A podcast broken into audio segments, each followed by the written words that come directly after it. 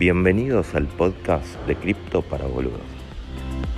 Si te interesa el tema cripto, pero no entendés nada y te sentís un boludo, este es tu lugar.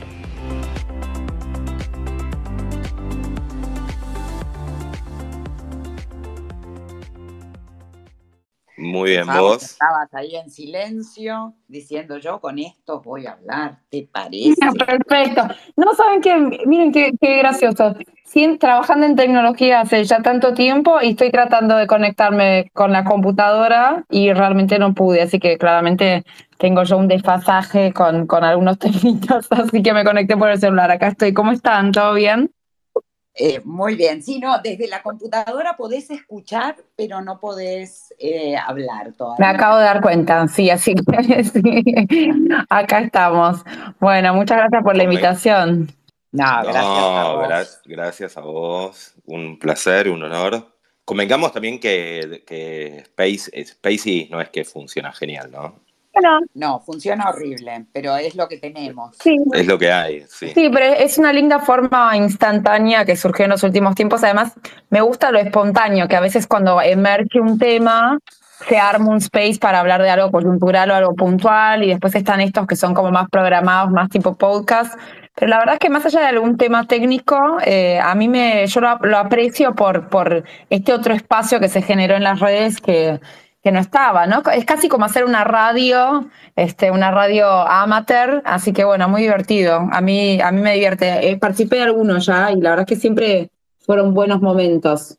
Eh, sí, vos sabés que eh, nosotros justamente hacíamos espacios hablando de cualquier cosa antes de, de crear esta cuenta.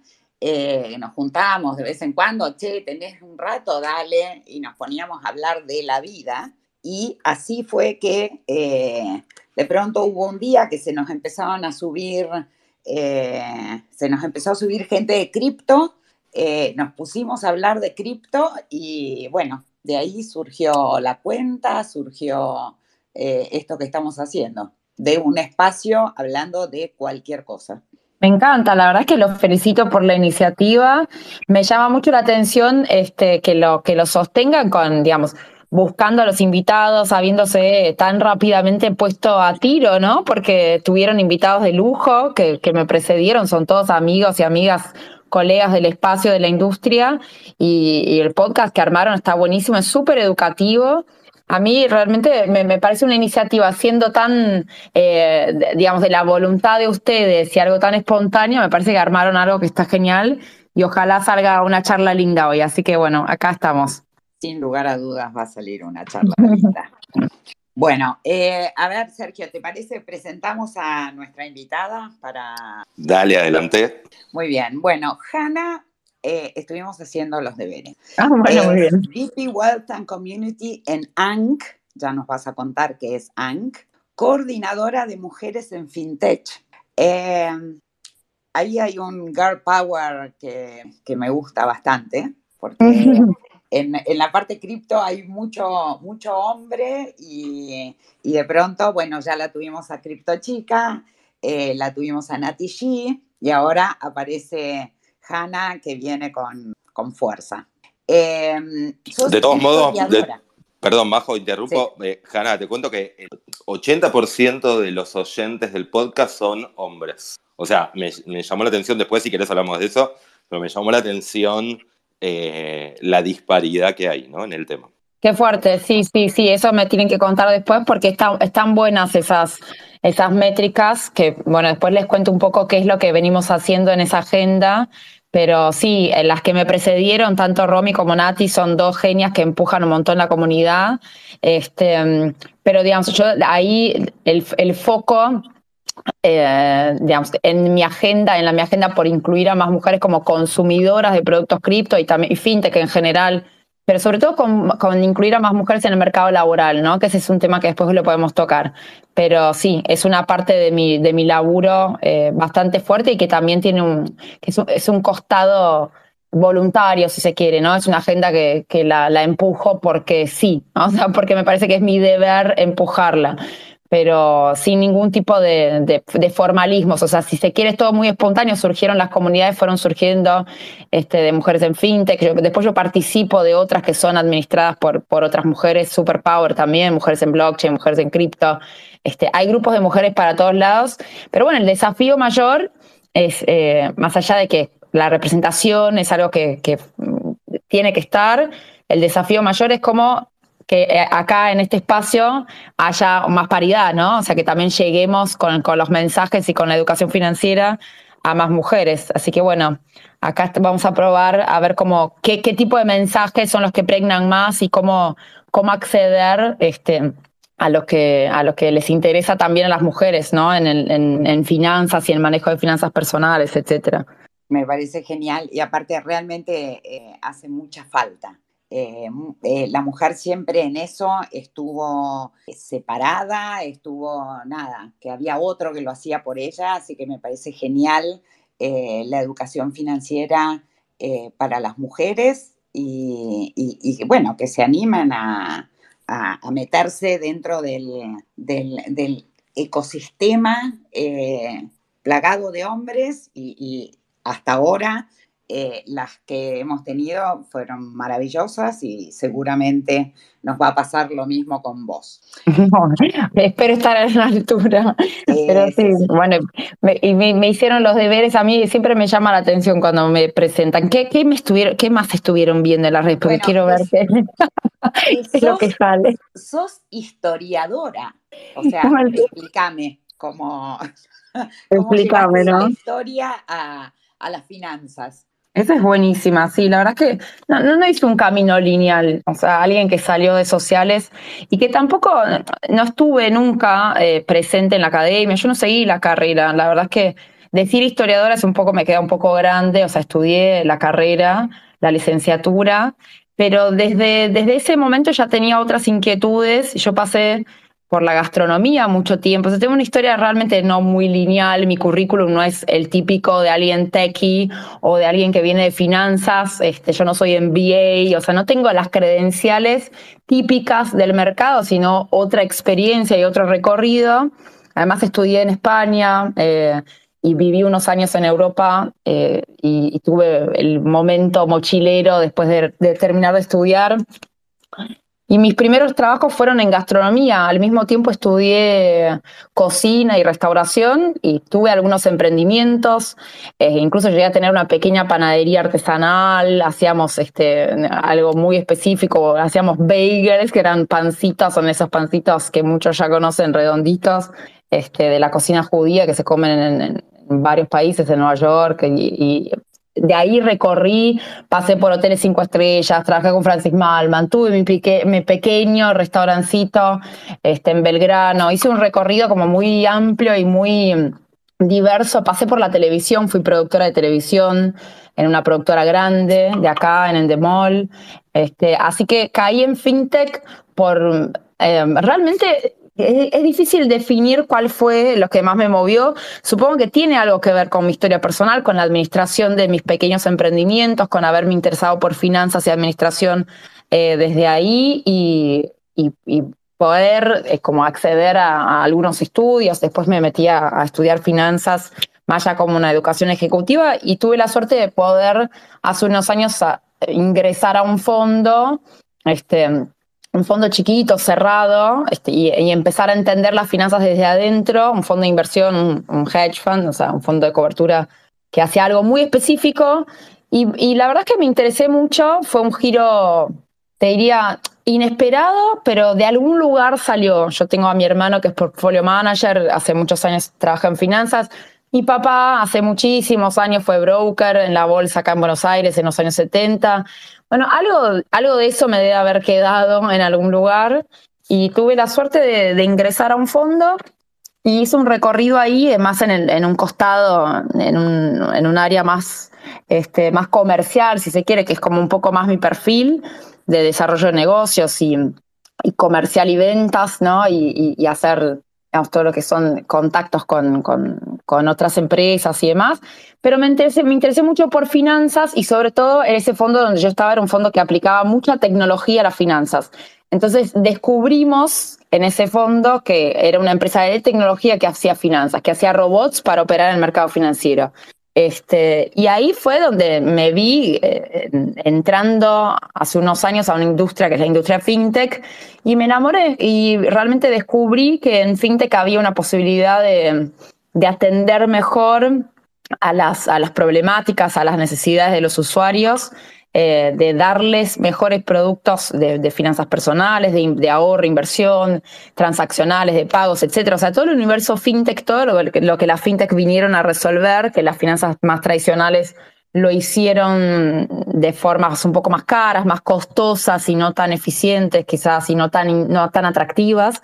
Este, y, y me fascinó fintech, ¿no? Entonces, Hace unos años tuve la oportunidad de ingresar a la Cámara FinTech, que es un organismo local hecho con mucha voluntad, con mucho empuje por todos mis amigos y amigas y colegas de la industria, todos este, empresarios y founders, de, fundadores de startups que realmente ponen mucha garra. Y allá adentro hay de todo en la Cámara, está desde Mercado Libre, Wallah, hasta las más chiquitas, o sea, fintechs con miles de empleados a startups de garage con 10 personas. Este, y es un ecosistema muy dinámico, muy pujante, que construye productos que realmente vienen a solucionar problemas reales de la gente en finanzas.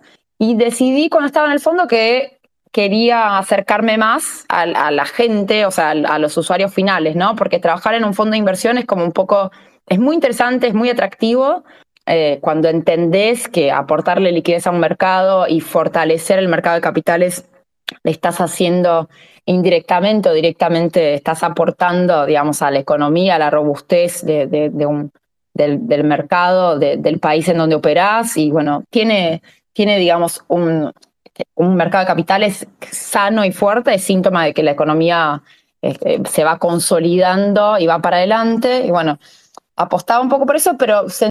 Ahí yo te perdí. A ver, vos, Sergio. Se nos cayó. Puedo seguir yo ¿eh? con este tema. Hanna, si podés, desconectate y volvete a conectar. Justo estábamos hablando de que Spaces tiene este tipo de cosas. Sí. Así que vamos a esperar a que se vuelva a conectar.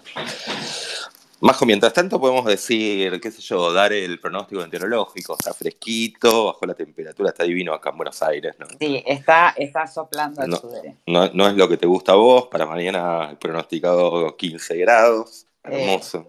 15 eh, grados. 15 grados en la, en la madrugada, sí.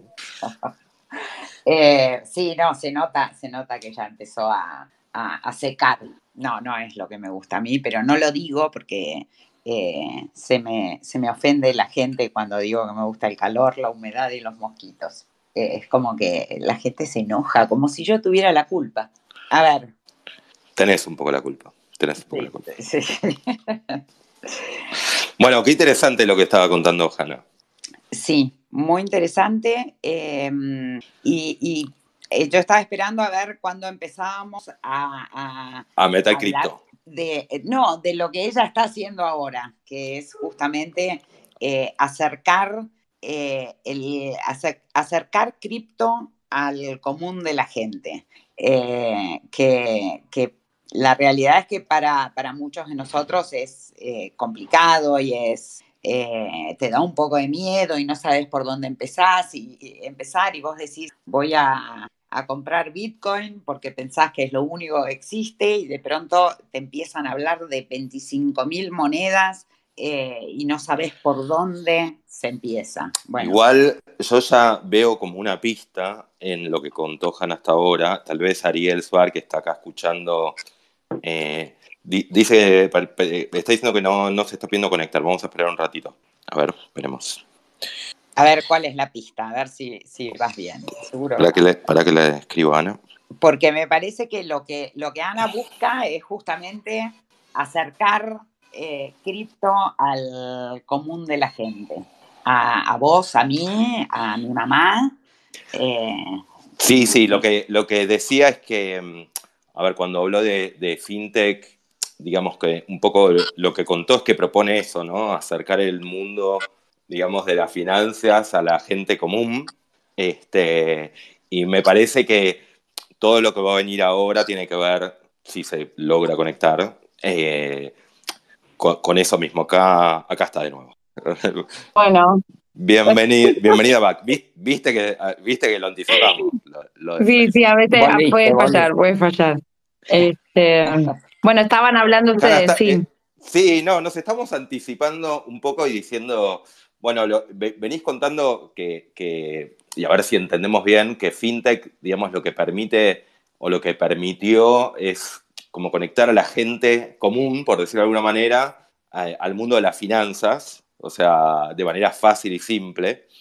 Y, bueno, me imagino que todo lo que nos vamos a contar ahora un poco de la relación entre fintech y cripto también tiene que ver con eso, ¿no?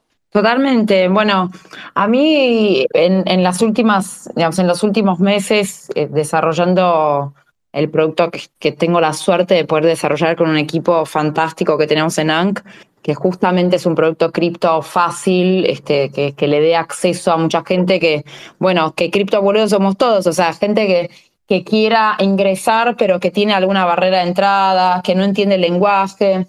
Este, un poco la, misión de FinTech, FinTech vino a, disrumpir, si se quiere, la forma en que, el, sistema financiero tradicional o las instituciones financieras estaban acostumbrados a dar servicio y a dar producto y los productos que ofrecían, porque básicamente eh, eran, los usuarios eran cautivos de, ese, de esa forma este, de, consumir los productos financieros, ¿no? Y FinTech fue realmente ahí un quiebre en, la experiencia del usuario y en lo que se llama, a mí me gusta pensarlo así, que me quedé con una frase de, de, un colega, de un fundador de startup que me parece un grosso, que es Gastón Irigoyen, el fundador de Pomelo, entonces, una charla una vez le escuché decir que FinTech es el front-end eh, y, los rieles por donde está corriendo toda esa disrupción en cuanto a la experiencia del usuario, o sea, todas las aplicaciones y demás que nosotros hoy usamos, los bancos digitales, este, las, las billeteras virtuales, etcétera, vinieron a ofrecernos una forma mucho más fácil de acercarnos a finanzas, pero siguen usando los rieles tradicionales, ¿no? O sea, siguen usando la infraestructura bancaria tradicional. Entonces, este cripto, de alguna manera, para mí la, propuesta y lo que, lo que va a ser más interesante de ver es cómo cripto se va a transformar en el backend, o sea, en la parte de atrás de ese front que es fintech, ¿no? Y como poco a poco el sistema financiero va convergiendo este, más que divergiendo, porque yo no veo una divergencia, prefiero pensar en una convergencia o en, una especie de fusión, si se quiere, en donde el sistema financiero se adapta a, este, a estas nuevas formas de comunicarse con los usuarios y de ofrecer productos y servicios. Entonces, un poco lo que, que me imagino en, en los escenarios futuros cercanos, o sea, en los próximos meses y años, es este, que claramente la dominancia de fintech como experiencia del usuario, o sea, básicamente todos los bancos van a ser fintechs y de hecho ya todos los bancos son básicamente grandes empresas de tecnología. Si uno se pone a mirar hoy los organigramas de los bancos tradicionales, estoy bastante segura que más de un 50% del plantel hoy en día debe ser gente de tecnología, eh, porque ya los canales de comunicación, etcétera, ya convergieron a fintech, ¿no? Entonces, fintech va a dejar de tener sentido como expresión porque vamos a hacer todo fintech. Eh, quizás hace más referencia a veces cuando hablamos de fintech a si está regulado o no regulado, o sea, si hay intermediación financiera o no, si hay alguna simetría regulatoria en cuanto a que un banco tiene una regulación un poco más pesada este, y las fintech por ahí tienen otro tipo de regulación que les implica otros compromisos y responsabilidades, pero básicamente fintech vamos a hacer todos. Entonces, lo que me gusta pensar es, bueno, cripto vamos a hacer todos, o sea, cripto vamos a hacer, va a ser el, el, riel por donde va a correr la transmisión de valor este, de todo el sistema. Bueno, yo quizás soy un poco sospechosa para hablar, yo creo que sí, o sea, creo que hay el potencial de cripto para, para sustituir, digamos, las, los rieles financieros tradicionales es muy, es muy grande porque bueno, es un dinero, eh, digamos, los criptoactivos, hablando de criptoactivos en general es como muy amplio, pero si uno piensa que son activos digitales, o sea, que el costo es infinitamente eh, inferior al dinero fiat y, digamos, las, posibilidades de tener los sistemas corriendo 24/7, este, etcétera. O sea, es un, son activos, un dinero más barato, un dinero más fácil de transmitir, este, de enviar y recibir remesas, etcétera. Entonces, digamos, tiene muchas ventajas en cuanto a eh, soporte de la infraestructura de las, de las finanzas tradicionales. Entonces, en, ese sentido, me gustaría pensar que hay una convergencia en camino, ¿no? O sea, no, no tanto una, una guerra. Lo que sí, ahí es... Ahora, perdón, interrumpo por, por algo, digamos que seguro Majo también se lo está preguntando.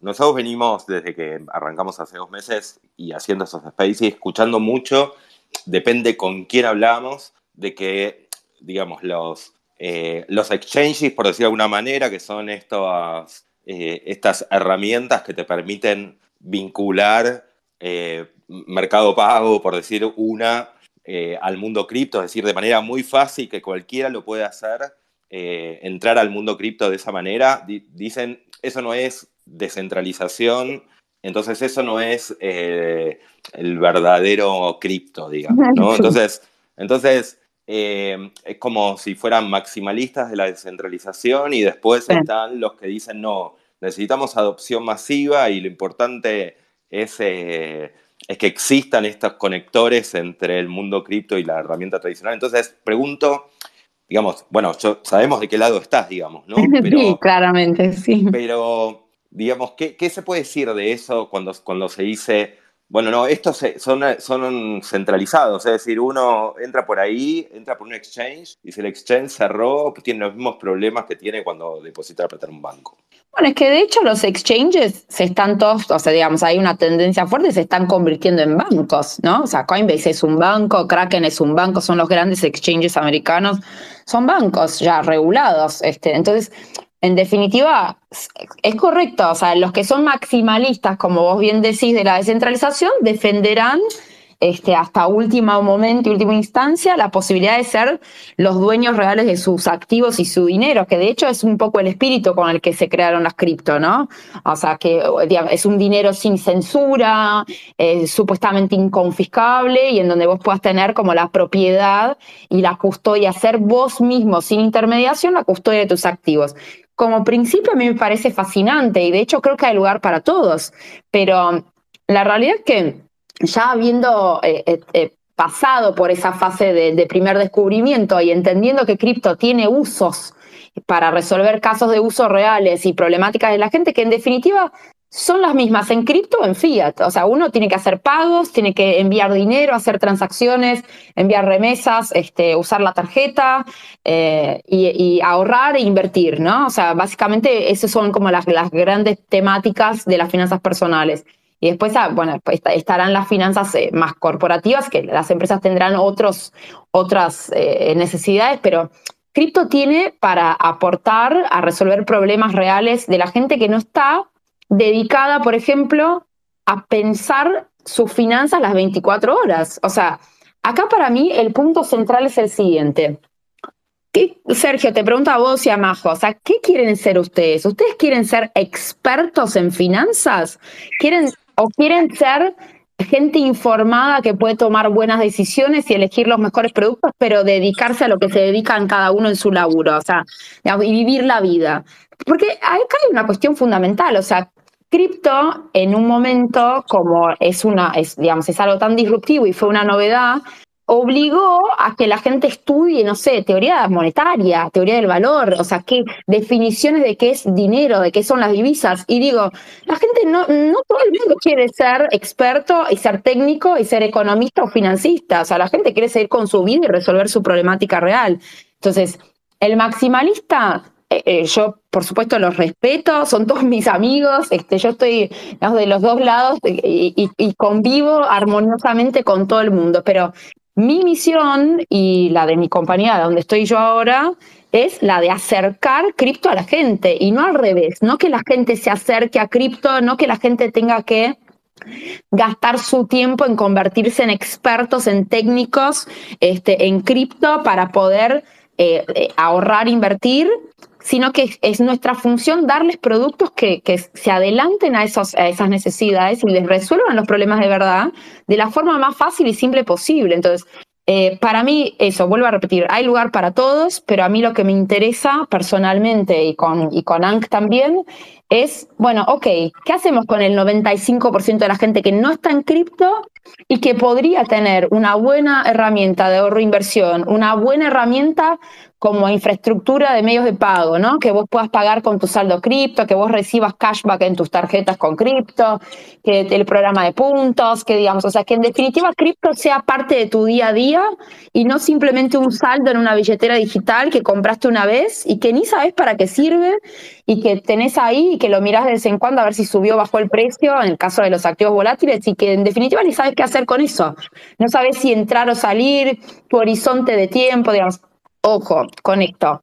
Por supuesto que crear cultura de ahorro e inversión y por supuesto que fomentar la educación financiera es una misión que yo comparto y que, y que realmente quiero aportar ahí. Pero también me interesa que la gente pueda seguir haciendo su vida y no tener que que las finanzas trabajen para la gente, no que la gente trabaje para entender este, de, de una manera súper profunda las finanzas. Porque para mí esa es la distancia y se termina generando como un lenguaje, un léxico que es casi sectario, que es expulsivo. Cuando la gente habla de mundo cripto, ¿y qué mundo cripto me estás hablando? O sea, no hay mundo cripto, hay un solo mundo. Y esto yo a mí me quedó de una charla con mi viejo, que mi viejo no entendía un sorongo cuando empezamos a hablar de cripto. Mi papá es industrial, va a cumplir 70 años. Y mi viejo me decía, pero pará, yo no, o sea, contame todo porque no entiendo nada. Y cuando, le, y cuando yo usé la expresión mundo cripto, mi viejo me frenó en seco y me dijo, pará, ¿de qué me estás hablando? O sea, ¿qué mundo cripto? Así me alejas, así me da más miedo, o sea, es como que siento que no voy, que no, que no voy a llegar, que no lo voy a entender, que no voy a entender la tecnología, etcétera. O sea, dame soluciones, no, no, no me alejes.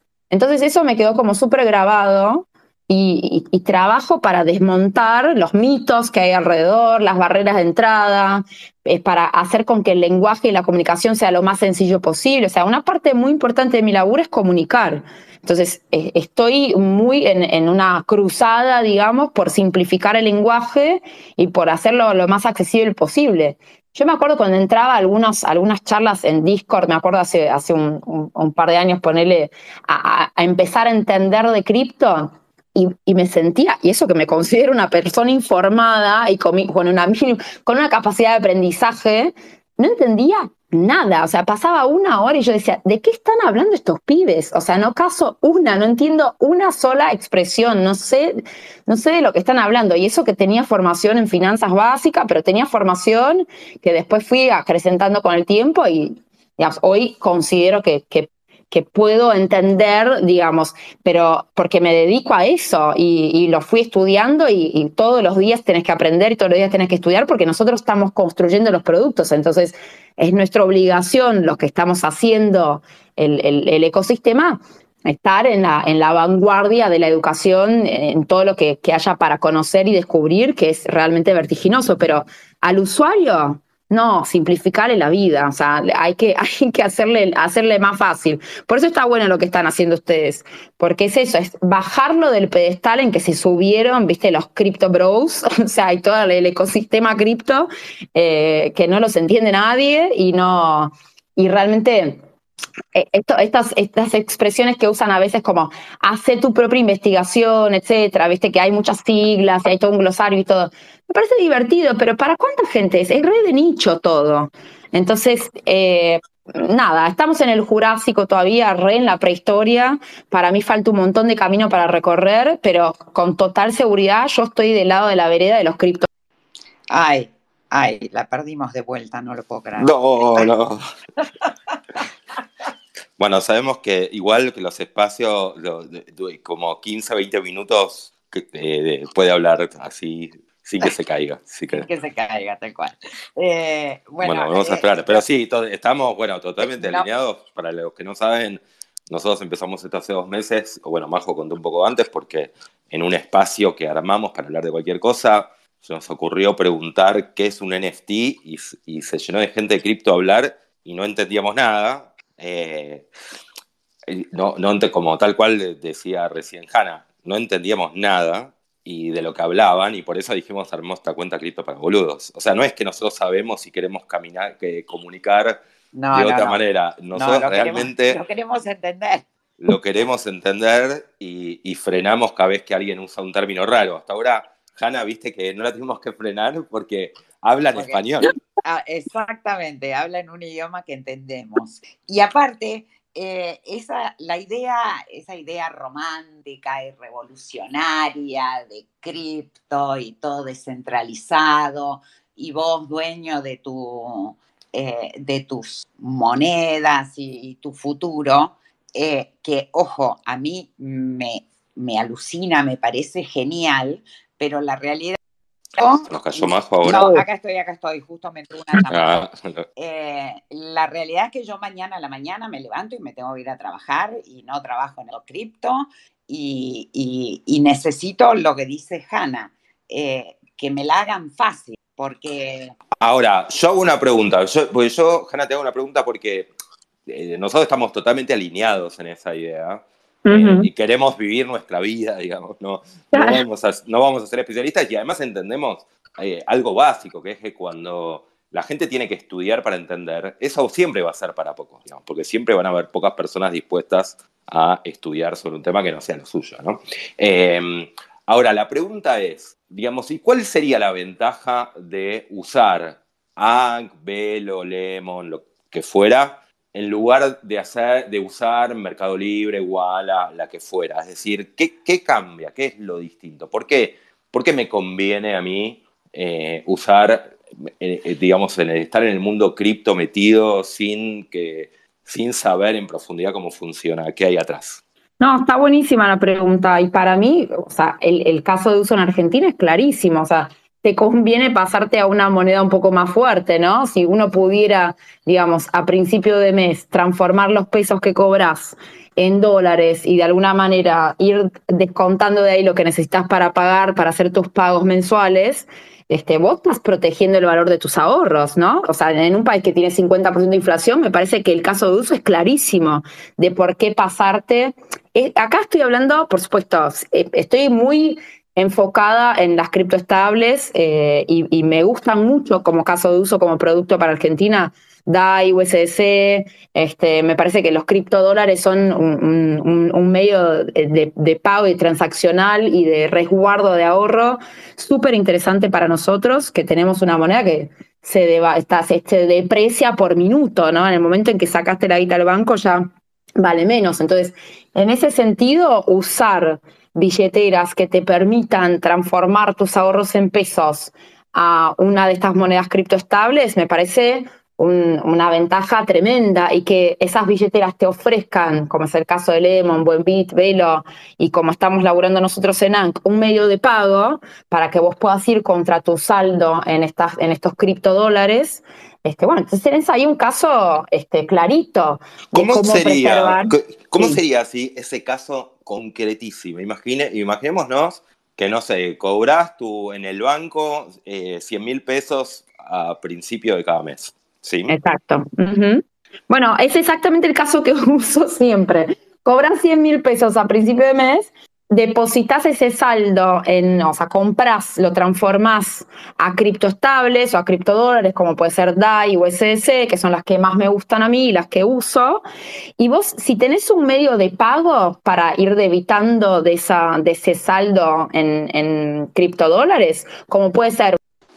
Ay, me quedé con intriga. Ahora va a volver, ahora va a volver. Sí, ya va a volver. Ahí lo veo a Gaby Gruber que el, el, Space pasado vivió esto cada cinco minutos. Acá ya está. Acá está. Sí, este, este, este, el podcast va a quedar. va a quedar todo accidentado, pero bueno, nada, fácil. Ponemos, ponemos música. Buenísimo, lo pueden editar por mí, perfecto. No, es, fácil el caso de uso. Si tenés una tarjeta de débito, por ejemplo, que vos puedas debitar de tu saldo en USS o en DAI, vos pasaste tus 100 mil pesos a principio de mes, los protegiste en una moneda que es más fuerte que el peso, digamos que está, son activos que están eh, eh, relacionados o tienen una paridad casi pareja uno a uno con el dólar. En el caso de DAI es, un, es, casi uno a uno, en USDC es uno a uno. Y vos estás gastando de tu saldo en dólares, digamos, o sea. Te freno, te freno para ir más para atrás, por decir, ¿para ¿cómo convierto? Cobré, y voy, no importa, no me importa poner nombres. Eh, en el Santander, 100 mil pesos, mi cuenta corriente, lo que, fuera.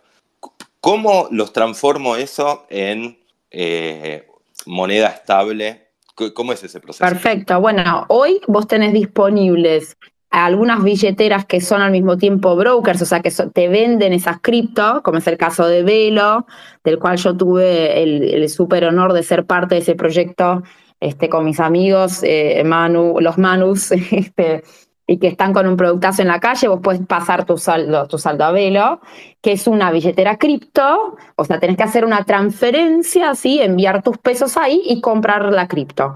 En el caso del producto que nosotros estamos armando con ANC, es un poquito distinto, porque nosotros no somos una billetera cripto, sino que somos como si fuera un orquestador de todas tus billeteras, en donde vos puedes agregar dentro de ANC todas tus cuentas bancarias o no bancarias, o sea, tus mercado pago, tu wallet, etcétera.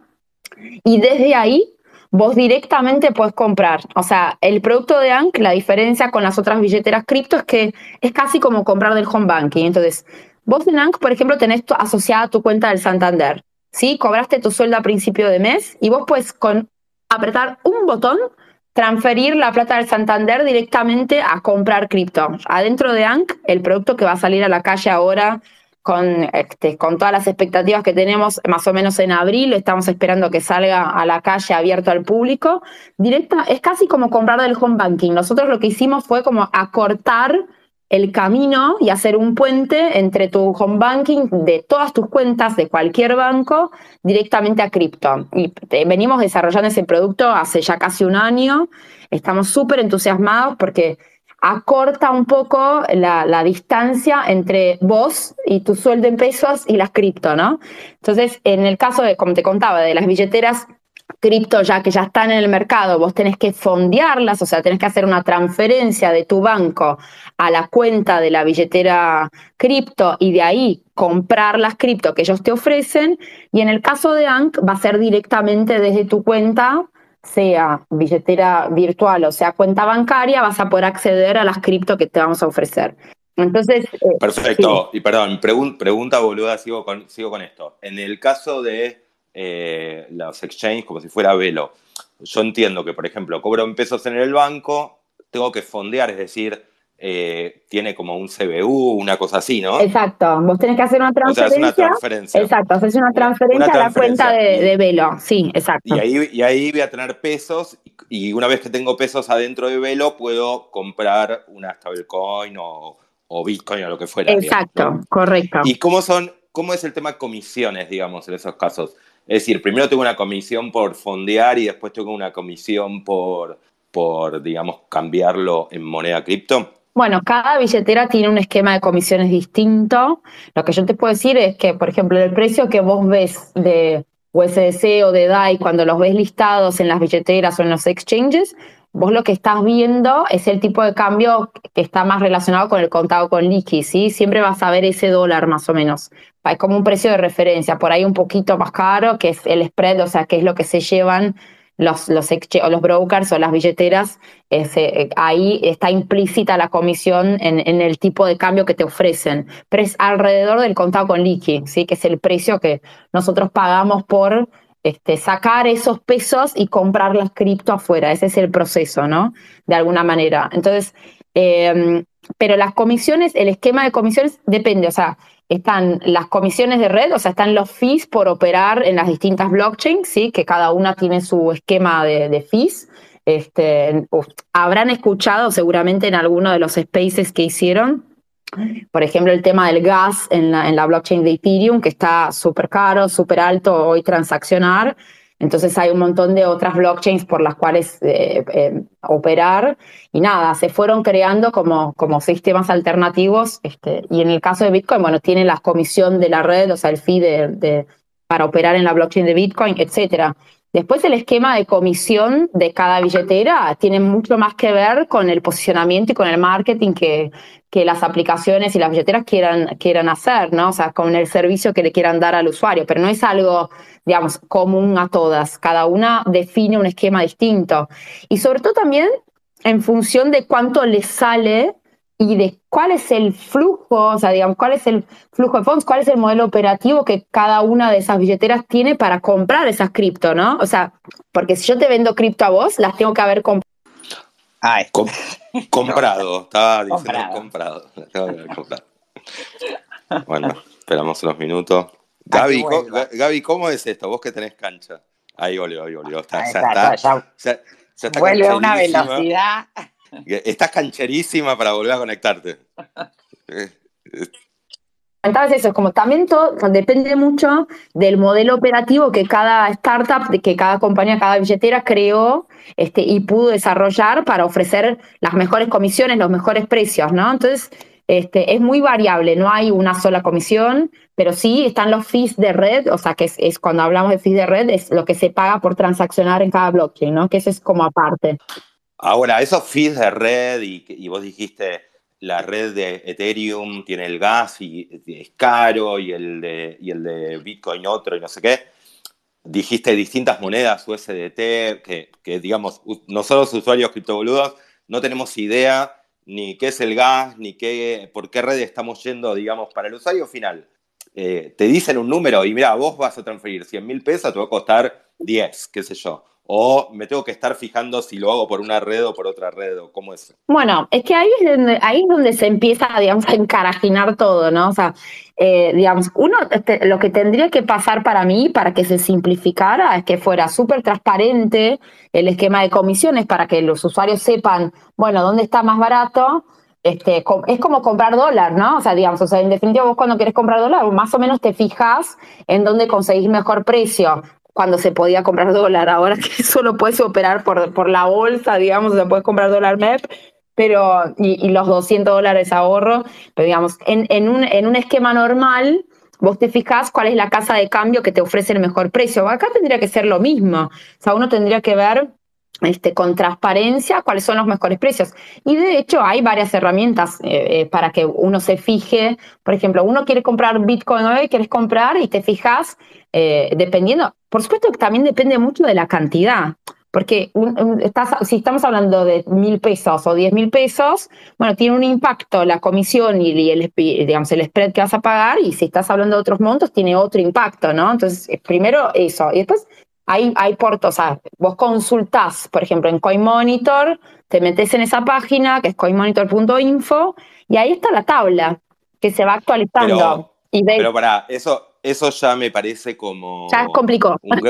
ya, ya, complicó. Entonces, así una, hoy día, igual, ojo, no estoy diciendo que con Mercado Libre lo tenga demasiado claro, ¿eh? pero hoy día, si yo compro, te quiero transferir 100 mil pesos a Ank, Velo, Lemon, lo que fuera, me voy a enterar de la comisión una vez que hice la transferencia, digamos, no, no voy a la, la, plataforma, la aplicación, lo que fuera, no me da esa información antes. No, depende, cada una tiene un esquema de comunicación distinto. O sea, digamos, pensá que también estamos hablando de algo que no está estrictamente regulado, ¿sí? O sea, la, compra-venta de criptomonedas no está regulada en Argentina, por eso no hay exchanges acá, o sea, digamos, no hay una regulación este, local. Entonces, e, es, muy dependiendo de cómo las, las, plataformas se quieren relacionar con el usuario. En definitiva, para mí, para este tema que es, es un tema importante, que es el tema de la transparencia, cuanto mayor transparencia y cuanto más información el usuario tenga disponible antes de hacer las transacciones, mejor. ¿no? O sea, cuando antes de apretar comprar, que vos sepas, bueno, esto tanto estoy pagando por el feed de red, esto es el, digamos, y, sacas el tipo de cambio por el que estás operando y más o menos te das cuenta, si está 200, si estás pagando 205, bueno, sabes que ahí está, adentro está el spread que se está llevando el, el, que te lo está vendiendo, ¿no? El, activo. Entonces, en, definitiva es eso, cuanto mayor transparencia, mejor. Pero eso está muy relacionado con cómo las, billeteras se quieren comunicar con el usuario, ¿no? ¿Qué, qué esquema de comprobantes, digamos? Eh, qué tipo de información le van a dar a los usuarios para que puedan, por ejemplo, llevar eh, su tema impositivo, que eso me parece otro tema importante también. Y, sale mucho en los focus group que nosotros hicimos este, para desarrollar este producto sobre los miedos y las barreras de entrada, sale mucho el tema impositivo. Bueno, pero, pero ¿cómo, cómo, cómo digamos, esto tributa, ¿no? La compra-venta de criptoactivos, o sea, me, me va a venir a buscar la FIP, ¿cómo es el tema? Entonces, lo que sí, este, en este momento hay algunos espacios que son un poco grises. Digamos, uno sabe que, por ejemplo, el que tiene criptoactivos tendría que declararlo como bienes personales. Después hay alguna otra cuestión que tributa en la compra-venta, cuando vos obtenés una ganancia, como si fuera una divisa como si fuera compra-venta de dólares y vos supuestamente tendrías que tributar por la ganancia que obtuviste, etcétera. Pero siendo absolutamente transparente y, honesta, hay un gris todavía ahí, ¿sí? O sea, hay un gris, este, y no es solo acá en Argentina, es en todos lados. Y Argentina todavía está súper lejos porque no, no hay eh, proyectos súper sólidos que estén avanzando en ese sentido. Pero en una charla que tuve esta semana con, con mi pareja, este, que de hecho lo veo, está ahí escuchando, sí, le veo la carita. le mandamos un saludo. Le, mandamos un saludo. Le mandamos un saludo. Puede, puede que, saludar. Que mande, que mande que, saludo, que mande un emoji. Que mande, que, mande un emoji. Emoji, emoji, de corazoncito. Corazoncito, mándame. Este, y una, una charla que tuvimos esta semana, porque bueno, él es usuario cripto a instancias de, digamos, de esta relación y que es motivo de divorcio si llega a, salirse, digamos. Eh, pero la verdad es que estuvimos hablando, bueno, ¿cómo tributa, no? Entonces, ¿cómo se puede tributar? Este, justo me toca escribir ahora un, artículo para una revista que va a salir el domingo sobre los mitos y eh, todo este tema las barreras de entrada, etcétera. Y el, tema de los impuestos no es menor, yo por supuesto no soy especialista, no soy contadora, no soy abogada, no tengo ningún tipo de, tecnicismo para contarles, pero sí lo que me imagino es que las rampas de entrada y salida, o sea, todo lo que es la, lo o sea, como la transacción entre transformar pesos en cripto eh, y, las rampas que se usan para subir y bajar de cripto, de alguna manera ahí puede haber incidencia de la regulación y ahí es donde va a operar la regulación y, toda la cuestión impositiva, ¿no? O sea, cuando uno entra y sale, eh, es una obviedad lo que estoy diciendo, pero de alguna manera es sobre eso lo que se están trabajando en los proyectos cripto que hay dando vueltas. Que yo tuve la oportunidad de, leerlos, este, hay dos circulando, uno oficialista y otro opositor. Eh, y digamos, todavía están como muy embrionarios porque no toda la industria participó de las mesas, este, hay cuestiones que son un poco más técnicas y no están tan, tan profundizadas, etc. Entonces, y, yo no creo que sea la prioridad en este momento de la Argentina ponerse a regular cripto, porque también de alguna manera es como un, un vaporcito de la olla presión sobre el mercado oficial de dólar, ¿no? O sea, de repente la gente que estaba acostumbrada, o sea, que, que accede o a los 200 dólares ahorro mensual, eh, que vaya a cripto, digamos, que es un mercado que transacciona contado con liqui, que es una transacción entre privados, me imagino que le saca presión al, al, al MULC, o al mercado único libre de cambios, o sea, el mercado oficial de dólares. Entonces, no sé, no me imagino un escenario en donde Argentina hoy esté mirando como, bueno, vamos a regular. Ahí se nos cayó. Ya eh, vuelve. Yo creo que eh, eh, yo no soy tan optimista como Hanna y creo que la FIP siempre va a estar intentando agarrar un mango y, y, nos va, las cripto ya, ya, ya empezaron a, a, mirar a las cripto y a decir... Ahora, Hanna, una, una gran pregunta que, yo creo que muchos tal vez no, los que están, muchos de los que están acá que ya entienden, les parece una boludez total, pero a, a nosotros no. O sea, vos con cripto no tenés límite para comprar moneda estable, a diferencia del dólar. Correcto. Podés comprar o sea, lo que te dé. O sea, vos Claro, o sea, lo que te dé. Si vos querés comprar 5.000 USDT, que vale lo mismo que un dólar, podés comprar y nadie te frena. Exacto. El tema es que acá en Argentina, cuando quieras salir, de alguna manera, si lo compraste vía un exchange, o sea, vía una de las billeteras y los exchanges que operan acá, vas a tener que salir en pesos, ¿no? Digo, hay formas de salir en dólares, pero no estoy habilitada para contarlas. no, no, lo que voy es, como todo, o sea, eh, hay dos, dos, carriles, en realidad hay tres carriles, o sea, hay uno que son las transacciones entre personas, otro que es comprarle a un exchange y el otro que es comprar en una cueva, que como hay cuevas eh, de dólar, hay cuevas de criptodólares, digamos, hay, hay el mismo esquema, digamos, ¿no? Em, pero sí, no tenés cepo, digamos, es, un, es, una, es una forma de ahorrar en una divisa que uno apuesta que es una divisa dura, o sea, o por lo menos está relacionada con una divisa dura y estás preservando el valor de tus ahorros. Em, así que tenés un, un, un mayor acceso. Y además otro tema, no solo eso, ¿no? Si uno, si pongámonos, no sé, un año, cinco diez años más para adelante, pensá que si se fortalece el ecosistema cripto y si vemos que avanza, se desarrollan las tecnologías, se abaratan los costos de transacción, los tiempos, se mejora la forma en que se consume energía, por ejemplo, en el caso de Bitcoin para el miniado, que eventualmente en algún momento se va a terminar porque ustedes, como ya son criptoboludos, pero son informados, saben que es un circulante que, que, es finito, digamos, que solo va a haber 21 millones de Bitcoin circulando este, en, el mundo cuando se termine el miniado, ¿no? Entonces, si se superan todos esos desafíos, si cripto se, se consolida como como un ecosistema para transaccionar eh, eh, confiable, de alguna manera vos ves claramente las ventajas. O sea, es un dinero digital, es mucho más seguro, no tenés la posibilidad de que te roben el físico. Eh, por supuesto, después hay que entender la seguridad online, ¿no? O sea, cómo custodiar todo lo que tiene que ver con la custodia de sus activos, si lo vas a hacer vos o si le vas a entregar la custodia a terceros.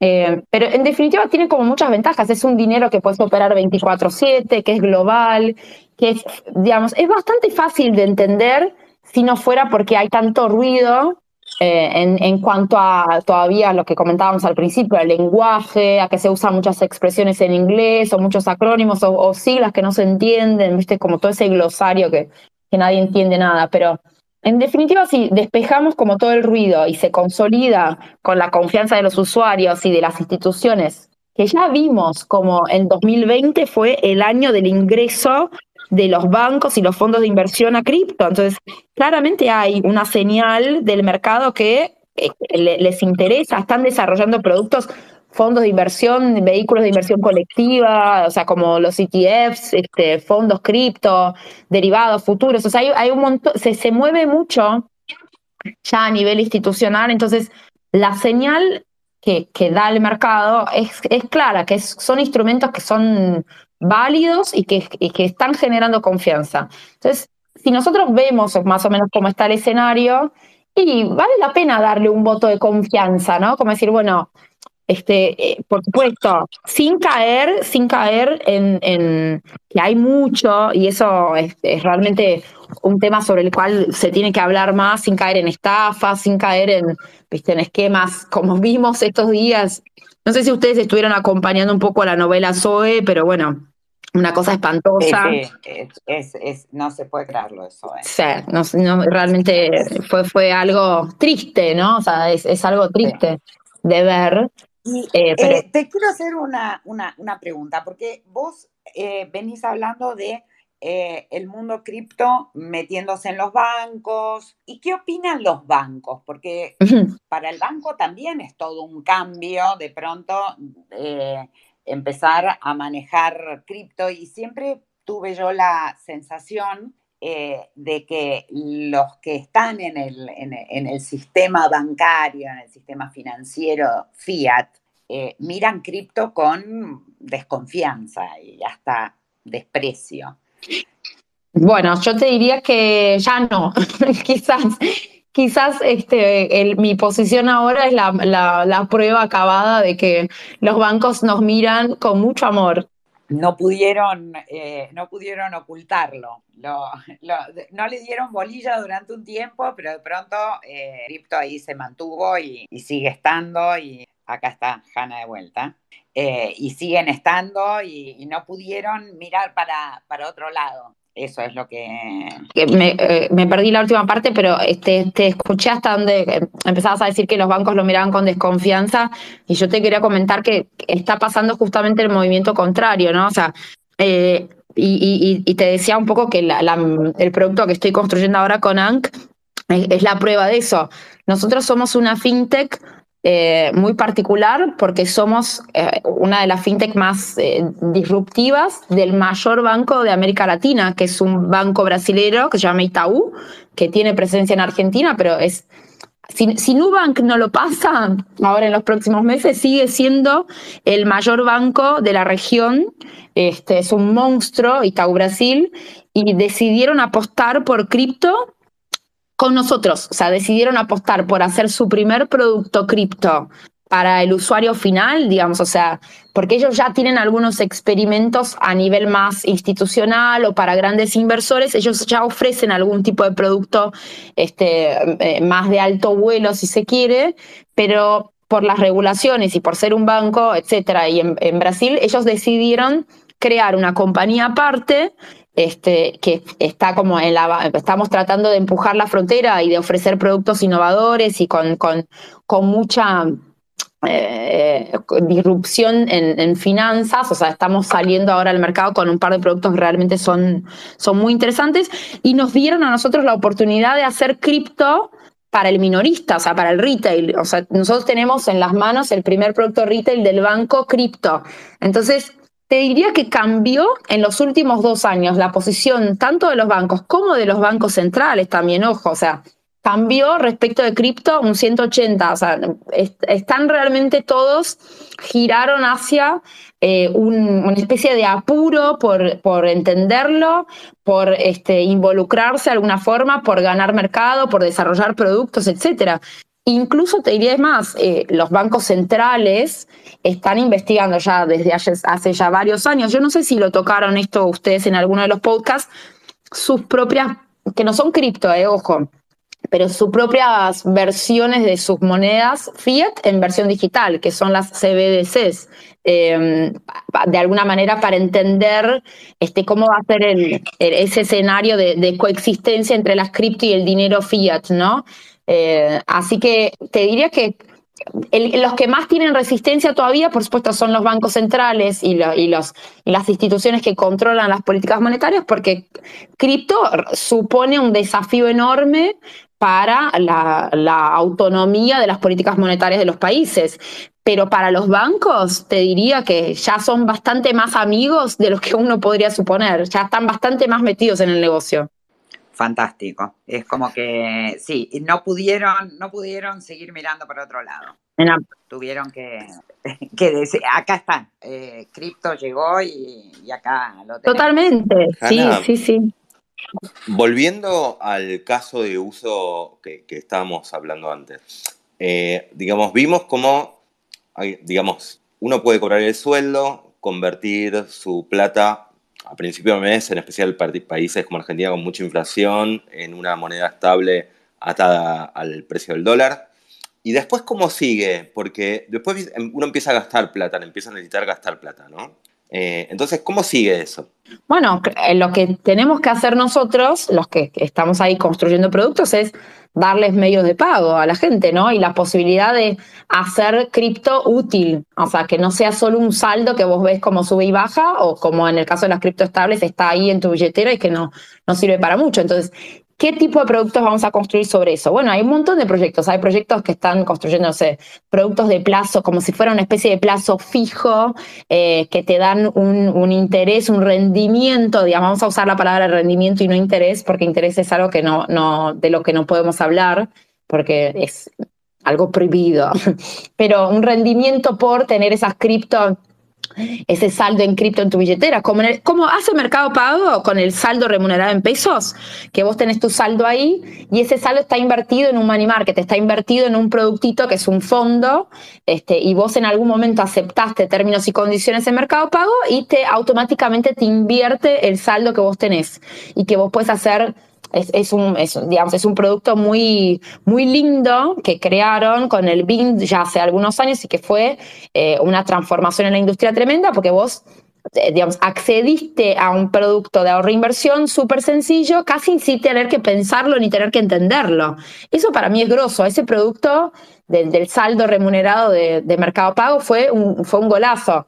Bueno, los productos cripto también están tendiendo hacia eso, a que vos tengas un saldo en cripto y que pueda ser remunerado porque ese dinero está invertido en algún fondo, en algún protocolo, ¿no? En el caso de cripto, este, que pues hay distintas formas de, generar remuneración sobre ese saldo, pero para que el usuario tenga, bueno, perciba que le genera valor, ¿no? Que le resuelve algo. Entonces, los saldos remunerados, todo lo que tiene que ver con el mundo de los préstamos, los préstamos en cripto, o sea, todo el mundo de, los préstamos en cripto que es, distinto, un poco distinto, hay todo el mundo de los créditos delegados, hay mucho para investigar sobre cómo dar y recibir préstamos en cripto. Este, después están los medios de pago, que es lo primero que vimos acá y fue de lo primero que, que piden los usuarios es, bueno, ¿cómo uso las cripto, no? Entonces... Ya vuelve. enseguida, enseguida, porque ya tiene una calidad para volver impresionante, ahí está. La mina se está cayendo, se pide, se está tomando un vaso con agua, un, sorbito de agua. sí, porque no para de hablar, no la dejamos. Eh, estabas con los medios sí, los medios de pago fueron un pedido expreso de los usuarios, entonces que vos tengas una máster o una visa y que puedas debitar de tu saldo, que por supuesto lo que no hay todavía acá en Argentina y recién está en prueba piloto es que las operaciones de, compra con las tarjetas de débito o crédito, todavía no se hacen el asentamiento de las operaciones en, cripto, ¿no? O sea, el, riel todavía por el que corren es en, moneda local. Entonces, cuando vos usas tu saldo en, cripto con una, con una Visa o una Master con saldo en, cripto acá en Argentina, es una transacción, o sea, se, compra y vende, ¿no? Es una operación de, de cambio lo que se hace ahí para asentar la operación. O sea, todavía falta un montón de camino para recorrer hasta que el, riel sea cripto. Pero bueno. Y ahí, perdón, me detengo, me detengo y para hacerte una pregunta. Eh, vimos que, no sé, por nombrar unas que sabemos, Lemon tiene su tarjeta, em, que Velo está a punto de mandar una tarjeta, o sea, una tarjeta Visa, un Mastercard, es decir, que esa tarjeta te sirve para pagar. Lo que para pagar lo que sea, ¿no? O sea, podés pagar el, café, lo que sea, ropa, lo que, lo que vos quieras. Perdón, esa tarjeta también la podés poner como, por ejemplo, débito automático o para pagar Netflix o cosas así.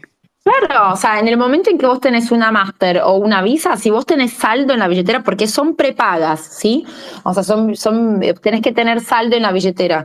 Puedes usar, es como la Wallah, o sea, digamos, en definitiva es como una Wallah que vos puedes usarla para Netflix, Spotify, pero vos tenés asociada a una billetera que tiene un saldo que va a hacer automáticamente la conversión, ¿sí? Lo que hace es que, o sea, cuando vos haces un débito en esa tarjeta, hace automáticamente la conversión, la transacción de, conversión a pesos. Entonces se te cobra, o sea, te vende las cripto y te, evitan los pesos, ¿sí? Eso es lo que, lo que sucede ahí por detrás. O sea, el riel todavía no es cripto full, ¿sí? Entiendo. Ahora, pregunta, porque no, digamos, me cuesta verlo claro, eh, que es, ¿cuál es la ventaja y por más que ya lo pregunté antes o ya lo charlamos un, poco, pero me cuesta ver claro cuál sería la ventaja. O sea, me veo claro cuál es la ventaja de ahorrar en criptomonedas eh, o la posibilidad de uno atarse a una moneda al dólar sin, sin cepo o cubrirse la inflación, pero de pagar, pagar cosas del día a día.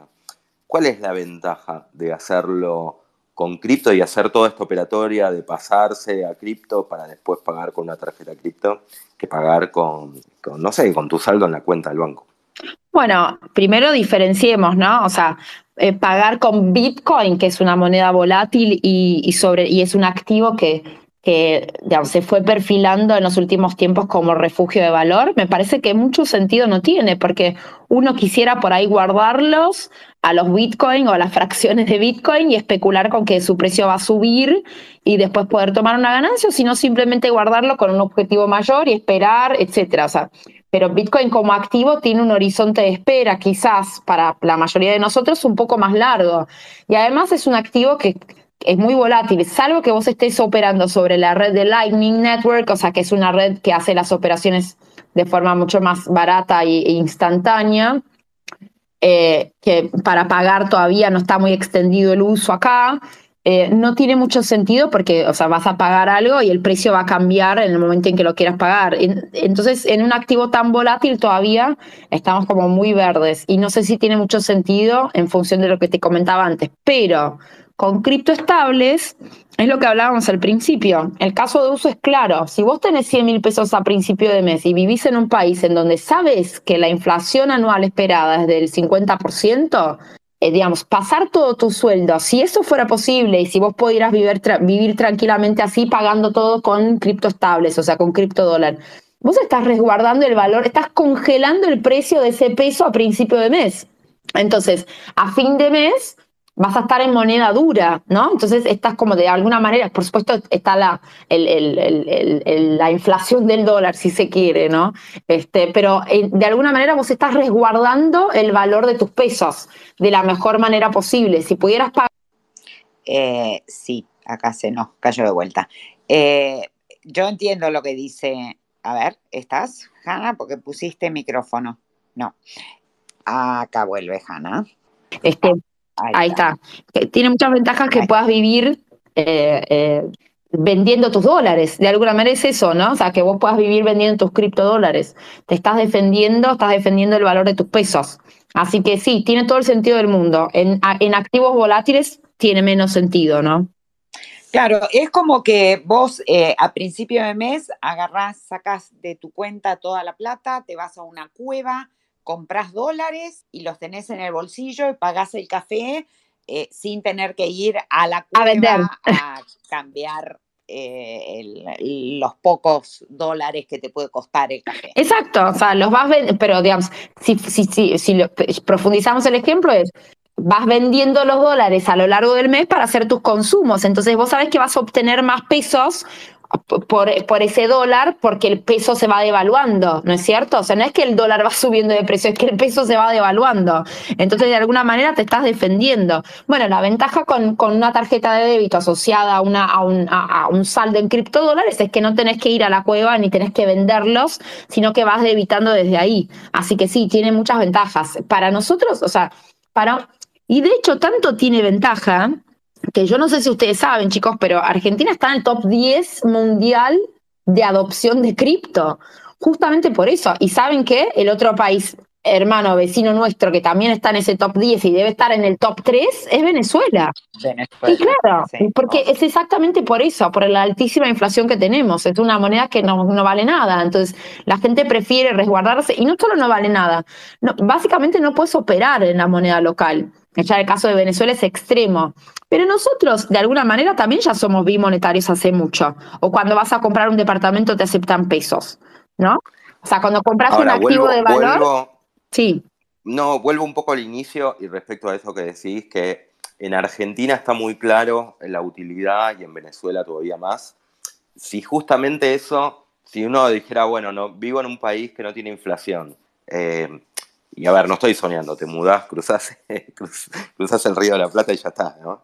Eh, entonces, entonces, todo esto deja de tener sentido o pierde gran parte del sentido. Entonces, eh, digo, eso no atenta contra la adopción, es decir, que, o que solo, va, que solo va a ser, la adopción se va a dar en países como eh, raros, por decirlo de alguna manera. Ajá, no, no, para nada.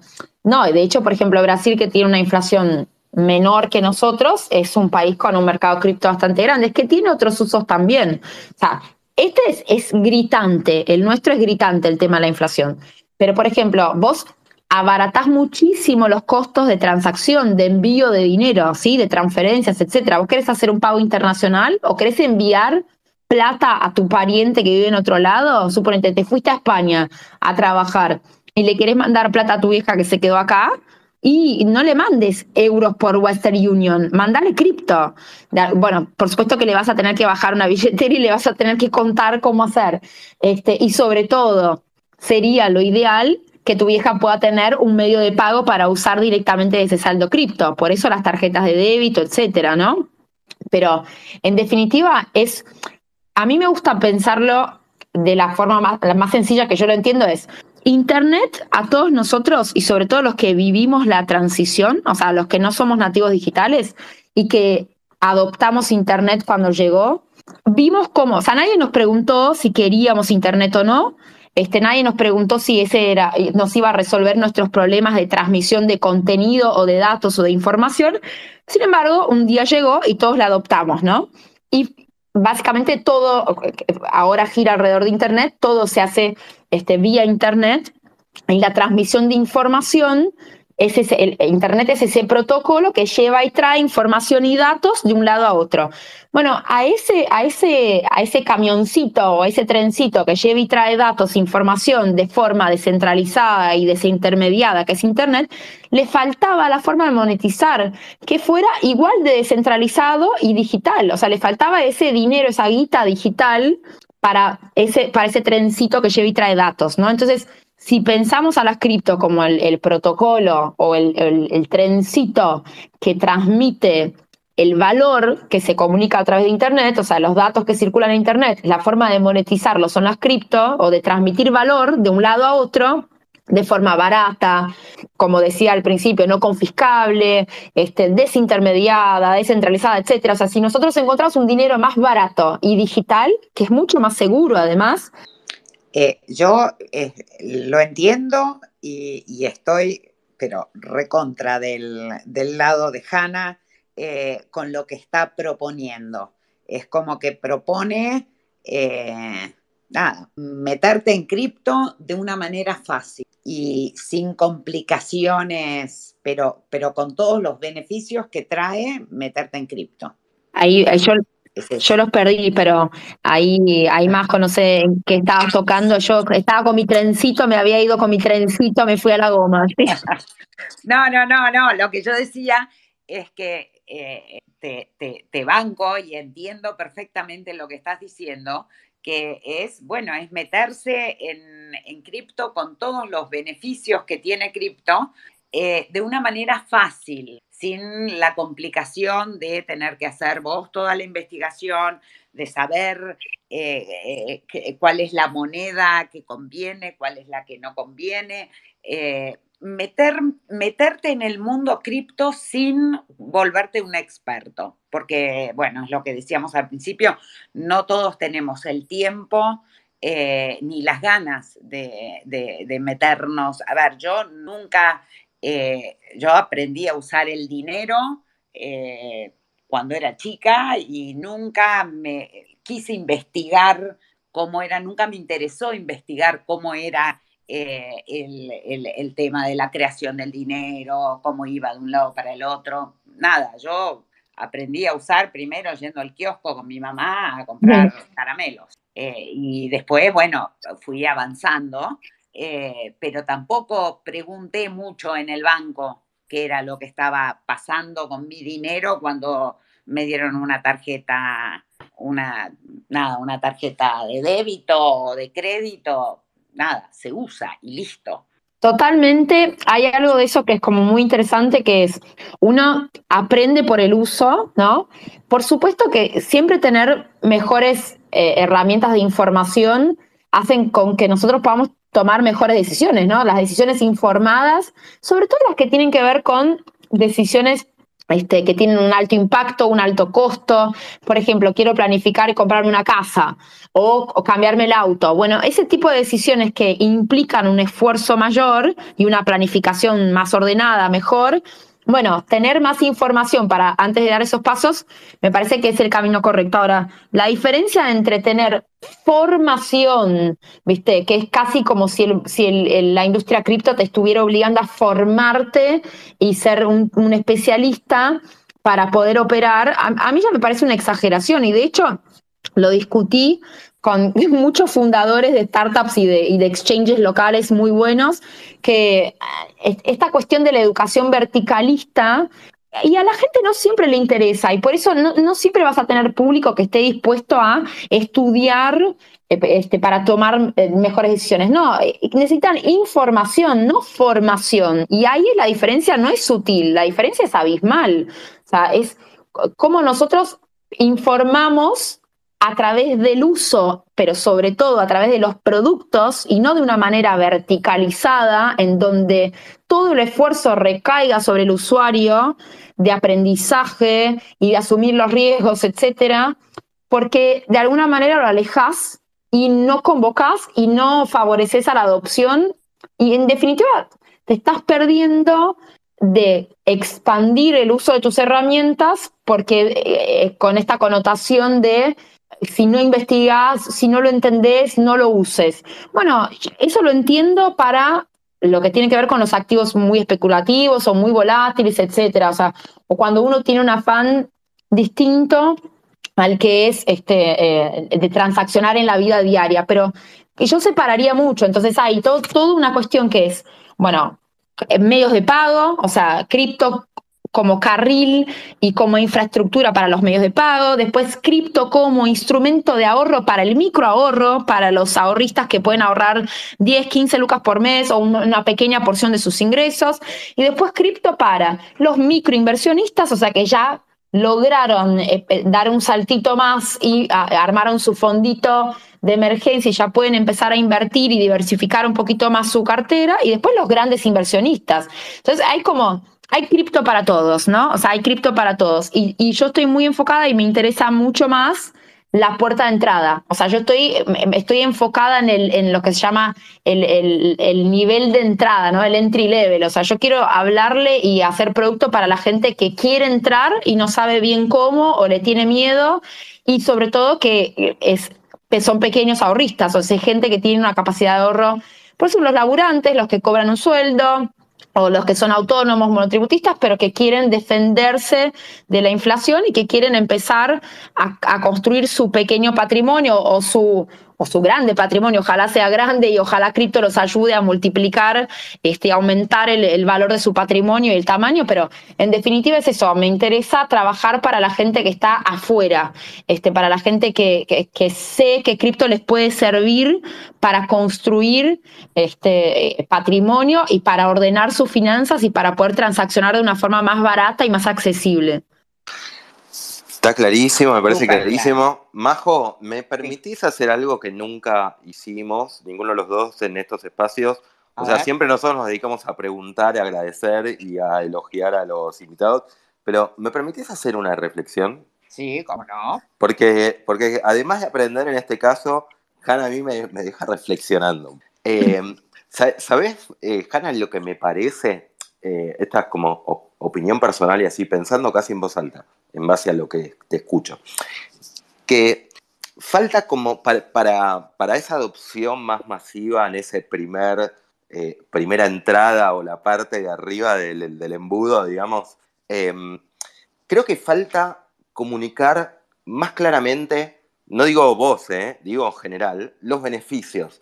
Es decir, esta cosa de por qué a ver, la, gente rápidamente adoptó las billeteras virtuales, el fintech, digamos. Eso, eso la gente lo adoptó rápido, eso no, no hubo demasiado problema. Y creo que, como vos comentabas antes, esta posibilidad de, que tu, la plata que tenés quieta en tu Wallah, en tu mercado pago, te rinda y te rinda con un buen interés y que además puedas pagar con un QR, cosa que es mucho más fácil que no, no, no, necesitar tener plata en el bolsillo, no necesitar eh, poner una tarjeta. Creo que ahí hubo rápidamente la gente adoptó eso porque encontró ventajas muy rápido, muy fácil y muy claras, digamos, ¿no?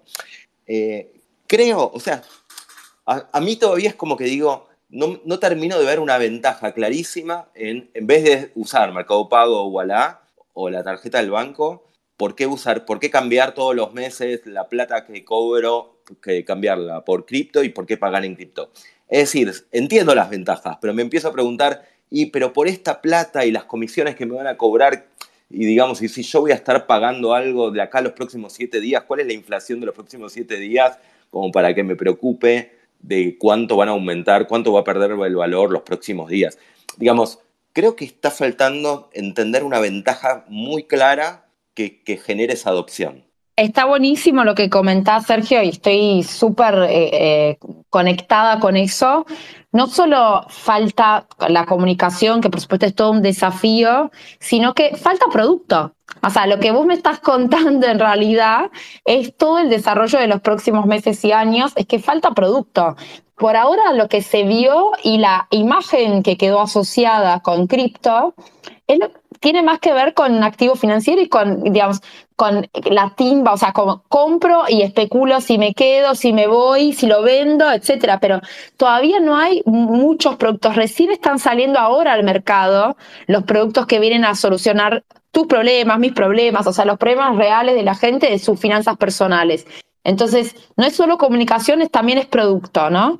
Y para eso, bueno, hay un montón de startups y un montón de equipos y de fintechs laburando eh, este año, el año pasado, el año que terminó recién, fue récord de inversión de capital de riesgo en fintech en América Latina y de esas fintech muchísimas están haciendo cripto.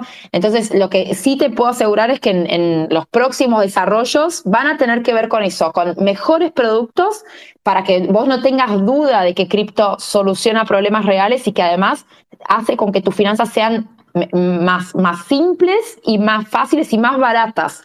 Sobre todo eso, más baratas. Porque vos pensás en esto. Em, vos hoy tenés unas finanzas que están basadas en bastantes intermediarios, ¿no? Entonces, es muy posible, muy posible que eh, y, los intermediarios y el costo del dinero, ¿no? Y el costo del dinero, los costos asociados a, a las transacciones financieras. FinTech bajó muchísimo los costos este, por distintas razones. O sea, cuando surgieron las fintech, por distintas razones bajaron los costos de cara al usuario. Por ejemplo, con fintech empezaron las cuentas gratis, este, que vos te podías abrir una billetera en dos minutos este, con ahora con la validación de datos eh, em, instantánea. Este, hubo un montón de cosas que se fueron cambiando. Vos podías, para abrirte una cuenta en el banco, o sea, hace 20 años, eran todo un trámite y en papel y en la sucursal y en persona. Después, ahora FinTech, vos abrís una cuenta en dos minutos con un celular y sacándote una selfie y una foto de tu, de tu DNI. Y eso y fue abaratando muchísimo los costos de los productos financieros este, por hacerlo de forma digital, al no tener sucursales. Este, no sé si conocen ustedes el caso de Nubank en Brasil, que digamos, es una fintech que no tiene licencia bancaria, pero que tiene hoy, es, eh, digamos, tiene, es el segundo mayor banco no banco de Brasil, ¿sí? Tiene, no sé, 20 millones de usuarios y vale 50 billones de dólares. Este, y cotiza ahora, salió a bolsa y bueno, y es un gigante. Y es una fintech. Entonces, lo que ofreció Nubank, a diferencia de los bancos tradicionales, era eso, era una, mejor experiencia del usuario y una, y una forma más fácil de, de relacionarte con tus finanzas y hacer transacciones. Bueno, cripto va por el mismo camino y como yo les contaba al principio, cripto va a ser el riel de infraestructura de eh, esta forma de relacionarte con los usuarios que es fintech. Entonces, las ventajas van a ser muy claras una vez que nosotros podamos hacer mejores productos. Estamos en ese camino, así que hoy te diría que es más una promesa, si se quiere, que una realidad, pero ya empezamos a ver como hoy ya tenés la posibilidad de tener, sacarte una, una visa o una master de una billetera cripto y empezar a pagar tus consumos contra un saldo en cripto. Eso es algo que realmente es un, es un paso gigante en la adopción y eso va a atraer mucha gente a cripto. Entonces, eh, estamos viendo cómo se va a hacer cada vez más claro las ventajas de por qué meterte ahí. A ver, no los quiero aburrir, yo les puedo mencionar y repetir, porque me estoy refritando 20 veces las ventajas es más barato, está disponible 24/7, refugias tus ahorros, proteges el valor de tus ahorros en una economía inflacionaria, es más seguro, nadie te va a afanar, no tenés la guita debajo del colchón en una caja de seguridad, etcétera. Y las formas de entrar son todas digitales, tiene muchas ventajas. Este, pero no tengas dudas, Sergio, de que falta todavía mucho para el desarrollo de producto y bueno, es un desafío que tenemos todos los que estamos acá de este lado construyendo. Eh, a, mí, a mí me convenció, no sé, Sergio, No, no, yo estoy. Escúchame, yo abrí, una cuenta en Velo y en Lemon antes que vos, así que más joder. Ah, es cierto, es cierto. Muy bien. no sé qué decís. Eh. Muy bien. ya, pero ahora quiero Nank. Eh, que, sí, sí, sí, O sea, porque me gustó, me gustó mucho lo que, lo que propone. No tener que estar pasando plata de un lado a otro. Sí, no, no, es una maravilla, porque justamente Em, había, eh, no, me acuerdo si era Belo o Lemon, había una a la que no le podías mandar de una cuenta de banco que compartías con otra persona. Eh, no sé cuál era. Tenía que ser una que fuera unipersonal. Eh, pero bueno, a, mí me quedó, me quedó muy claro todo lo que dijo Hanna recién, en que estamos tempranísimo y nosotros que somos caídos de hace dos meses, creemos que ya está, debería estar todo resuelto y en realidad está todo empezando. Sí, sí. Eh, bueno, es que ese yo creo que es muchas veces nuestro problema, que es como que decimos, che, pero ¿cómo no nos estaban esperando? Eh, y llegamos... no, y nos están esperando. Están largando. No, nos están esperando, nos, nos re están esperando. Los estamos esperando totalmente. De hecho, me dieron ganas de ponerme a hacer productos para, para todo esto que veo que falta. Hay un montón de oportunidades ahí. ¿Acaso bienvenido? ¿eh? Siempre estamos aumentando, siempre estamos agrandando los equipos, así que bueno, son todos bienvenidos. Y, y es más, no hay producto bueno si no está del lado de los problemas reales de la gente y si no está del lado del usuario, si no los estamos escuchando. O sea, ¿de qué me sirve hacer todo un desarrollo súper tecnológico, viste, en lo último, en la vanguardia, si en definitiva lo van a entender cinco gatos, no se lo voy a poder vender a mi tía, no le va a resolver el problema de, de pagar las cuentas y va a tener que seguir yendo a Rapipago? O sea, no, para mí es eso, es cómo, cómo hacemos cripto útil. Ese es el gran desafío. Y, además es eso, cuando la gente perciba el valor real y podamos hacer productos útiles, las barreras de entrada se van a caer bastante solas. Bueno, yo confío mucho en eso. Así que son, eh, estamos laburando para ustedes, chicos. Ah, me parece Buenísimo. Con, con, Majo, yo me imagino, me imaginé con Majo, los dos yendo juntos a trabajar a ANC y diciendo, y nos ponen como en un laboratorio, una sala como un laboratorio, nos sientan todos los, todos los días. nos traen algo nuevo y, a ver qué hacen estos pibes con esto. Me encantó. Eh, como hacían con, eh, cuando desarrollaron el iPad, que, se lo daban a los chiquitos de jardín de infantes. Claro, claro, pero, es como, hay, hay, un cartel en la sala esa, dice, los más boludos de todos. Si estos dos salen usando, ya está. nuestros testers, son nuestros testers, sí, me encantó, me encantó. Bueno, la voy a elevar, la, propuesta la, voy a tener súper en cuenta, porque la verdad es que de hecho vamos a hacer una fase de test, así que van a ser nuestros invitados. excelente, excelente. Además, Majo cocina unos lemon pie, son muy famosos, así que eso tenganlo en ah, cuenta a la hora de, a la hora de evaluar. Corre con ventaja, me encantó, sí, sí, sí, sí. Bueno, bueno, me parece que estuvo espectacular. Nosotros tratamos, dan siempre para mucho más, pero tratamos de, como después los oímos a, Spotify, a, Apple Podcast, tratamos de que no sean demasiado largos, así quedan buenísimos. Yo creo que estuvo espectacular, eh, la verdad. A mí, a mí me recontra convenció. Es como que estoy esperando que, que salga eh, no, pero está buenísimo además, eh, no, sé si decirte Ana o Hanna. Hanna, eh, Hanna. Hanna.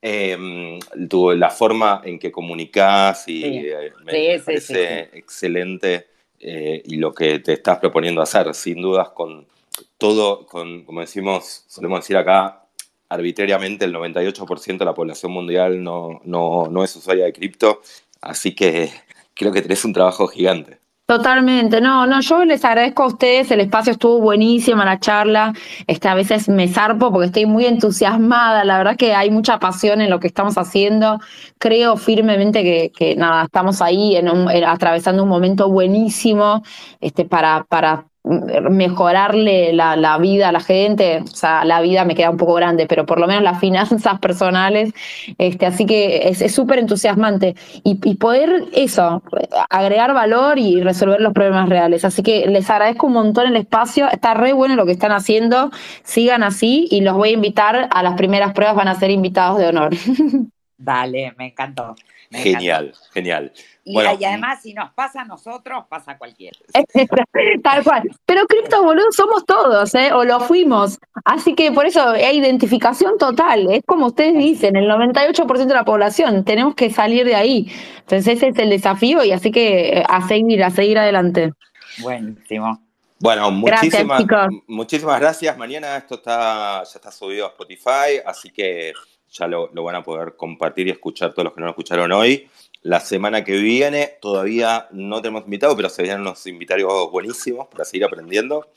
Y bueno, gracias a todos, como siempre. Perdón a los que no, a los que piden solicitud. Nos olvidamos de contar al principio eh, que en estos espacios no abrimos el micrófono para que duren. Ya de hecho estamos repasados con la hora. Eh, pero tratamos de armar otros espacios donde sí damos como eh, Hacemos... El micrófono para el que quiera hablar, Exacto. algo, promocionar algo. Para, para que sea descontrol Gracias a todos. No, y, les agradezco a todos los que escucharon. Estuvo buenísimo y saber que hay tanta gente súper interesada y bueno, y poder aportar un poquito, la verdad es que me, hace muy feliz. Así que gracias a los oyentes también. Bueno, un abrazo a todos. Muchas gracias. Muchas gracias, Hanna. Gracias a ustedes. Un abrazo. Beso. Beso. Chao a todos. Hasta la próxima. Chao, hasta luego.